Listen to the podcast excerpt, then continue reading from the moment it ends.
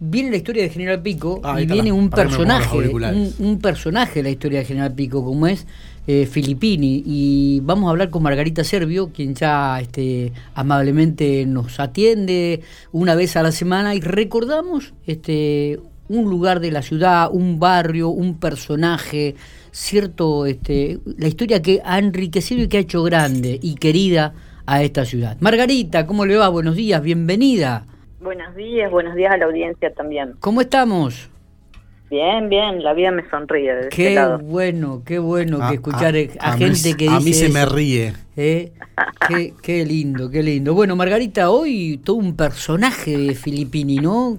Sí, mira, eh, justamente ahora con el 25 de mayo, eh, Rubén Winkelhauser, que es un arquitecto de General Pico que sabe muchísimo de la historia de la ciudad, comparte una foto de Filippini eh, del cabildo que tuvo General Pico.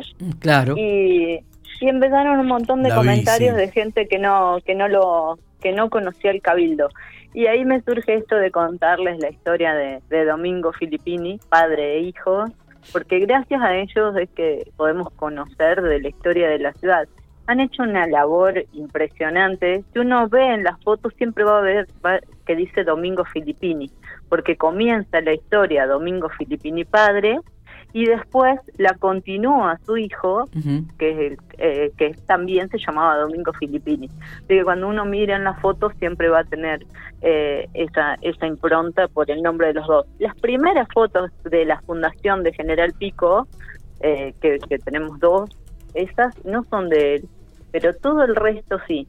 Y lo, Dios. lo lindo a destacar es que esto de que hablábamos siempre de estos primeros personajes de la ciudad, de la búsqueda del bien común.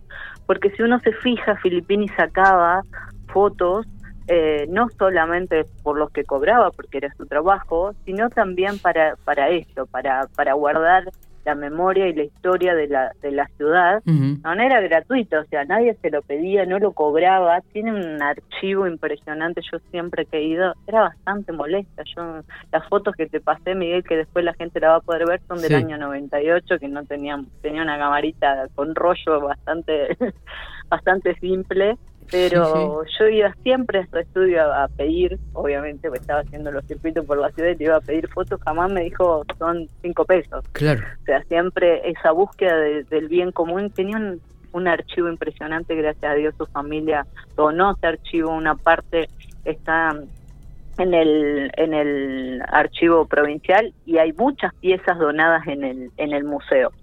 Eh, cuando uno iba a visitarlos a su estudio, para mí era fabuloso, eh, ahí entendía muchas cosas.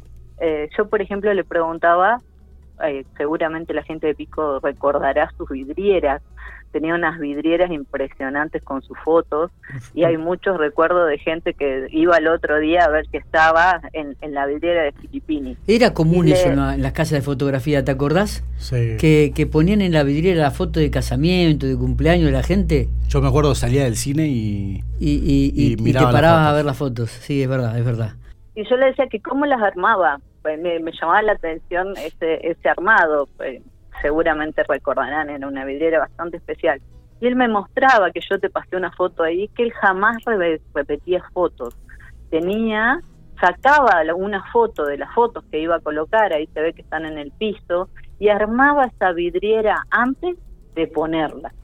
Y nunca iba a repetir fotos. Eso era lo, lo que él me comentaba, me llamaba la atención, es el cuidado de, de- de todos los detalles. Y después eh, tenía una, que vi en una de las fotos que te mandé, tenía un, que sería como, hoy eran dos vidrios, uno que estaba eh, oblicuo y el otro que estaba perpendicular. Sí.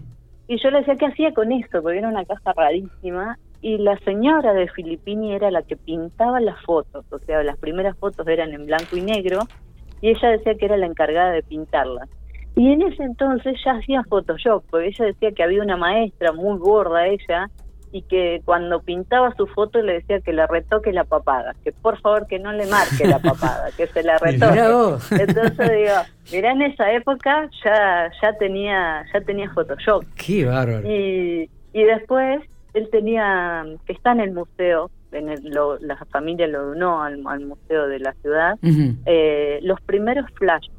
Pues yo le, eh, vieron que cuando vemos las películas ven que en esas cuando había esas cámaras de madera, las viejas, las primeras, eh, yo le, decía cómo hacía en el estudio si él no tenía flash, eh, porque la, está en el museo justo esa máquina, y, que a mí me llamaba la atención por qué se tapaba la cabeza del fotógrafo con esa tela negra, no sé si lo han visto, que se tapa la cabeza con esa tela negra, y él me contaba que las primeras fotos eran de estudio, o sea, él no podía andar con esa cámara tan grande por toda la ciudad. Que la gente tenía que ir ahí y que las fotos se compraban por docena. O sea, vos ibas a sacar una foto y te vendía la docena que después se distribuía, se mandaban a Italia, España, de donde eran, y la, mandaba, regalaban esas fotos a, la familia. y que al ser de estudio, él tenía 10 telones distintos. O sea, para que no todo pico tuviera la misma foto, vos podías elegir con qué fondo te ibas a sacar. Y si prestan atención van a ver que había una silla muy particular que era que era de, esas primeras fotos de, de, estudio. Y él me contaba que las novias, dice, no le podíamos sacar más de dos o tres fotos, porque en realidad mi pregunta de por qué se tapaba era porque los primeros flash eran una explosión de magnesio. Él tenía magnesio en la mano y le decía que mire hacia el frente y él, el magnesio explotaba y generaba mucho, pero mucho humo y eso hacía llorar. Entonces decía que a una novia no le podía sacar más de dos o tres fotos porque si no iba a llorar todo, toda su boda. Y, era muy, muy, muy, muy revelador verlo. Y se acuerdan la otra vez que les contaba la historia de este no te, no te busque un padrino pelado, y él me decía que normalmente el padrino de la boda era el que pagaba las fotos. Y que había ido a un campo y que a sacar la, a sacar las fotos de la boda, y él había llevado, ya, ya estaba más evolucionado, pero tenía una cámara que el flash era como un foco de los que conocemos nosotros, pero lleno, lleno de filamentos. Y cada vez que sacaba una foto, era un foco, tiraba un foco. Claro, el pelado una foto, saco el otra foto, tira otro foco. Entonces dice que se le acerca el padrino y le dice, cada foto, ¿es un foco? Sí, le dice, bueno, saque tres o cuatro nada más. Porque se había dado cuenta de lo que le iba, lo que le iba a salir. Por eso que era muy revelador ir a, ir a conocer ese lugar. Qué bueno. Y hay una publicidad de Filipini que son geniales. Eh, normalmente eran de vino. Y había una que tomaba vino y frenaba el tren. Y yo decía, ¿cómo lo había hecho para que frene el tren? Y él me mostraba, es más, lo tenía en el estudio, que era el montaje de muchas fotos en ese video que nosotros veíamos que, tomaba vino y podía tenía tanta fuerza para frenar el tren, era un montaje que él había armado. Había sacado las fotos de la rural, eh, que era justamente en esa esquina donde se lo hacía, y después había fabricado las vías, había sacado la foto del tren y había hecho un montaje él para, para lograr ese efecto de que le daba tanta fuerza para, para frenar el tren. Un, creativo, ¿no? Un creativo.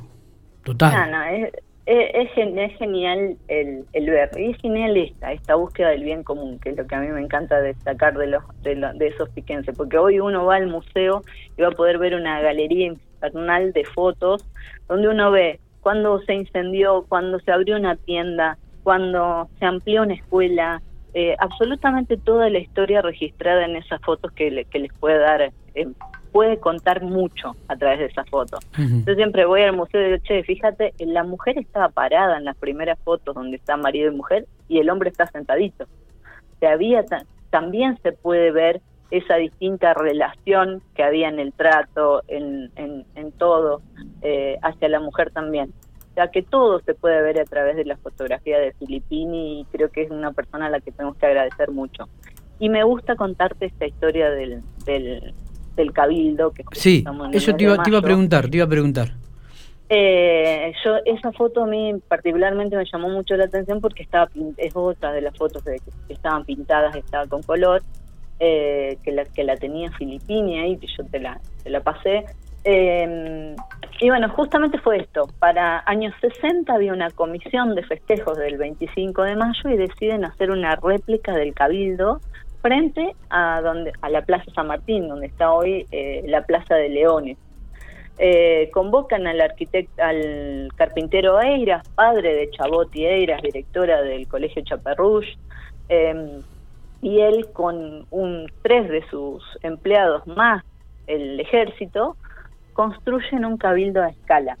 en madera, pero tan bien construido que la gente se podía subir al balcón a sacarse una foto.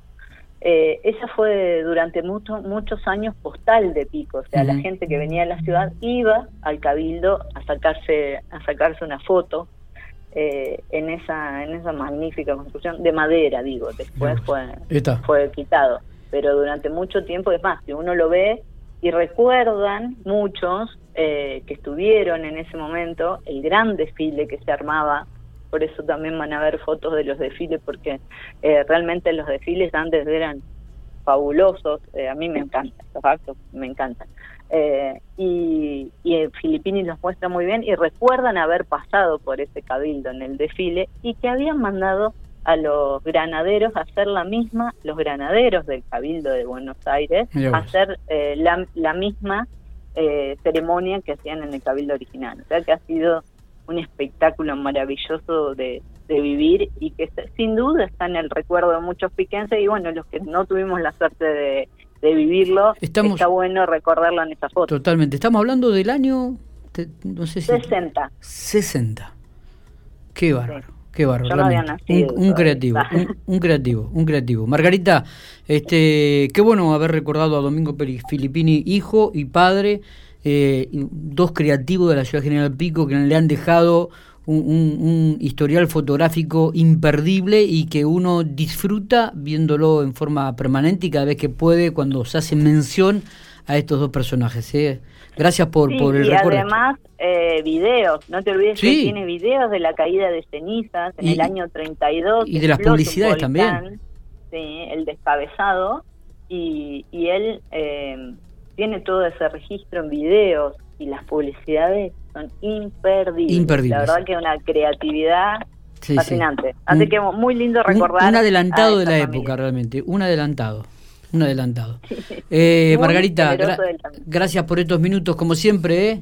Besos, besos a la audiencia. Nos vemos la semana que viene. Nos vemos la semana que viene, sí, señor, te esperamos. La semana que viene. Margarita Servio.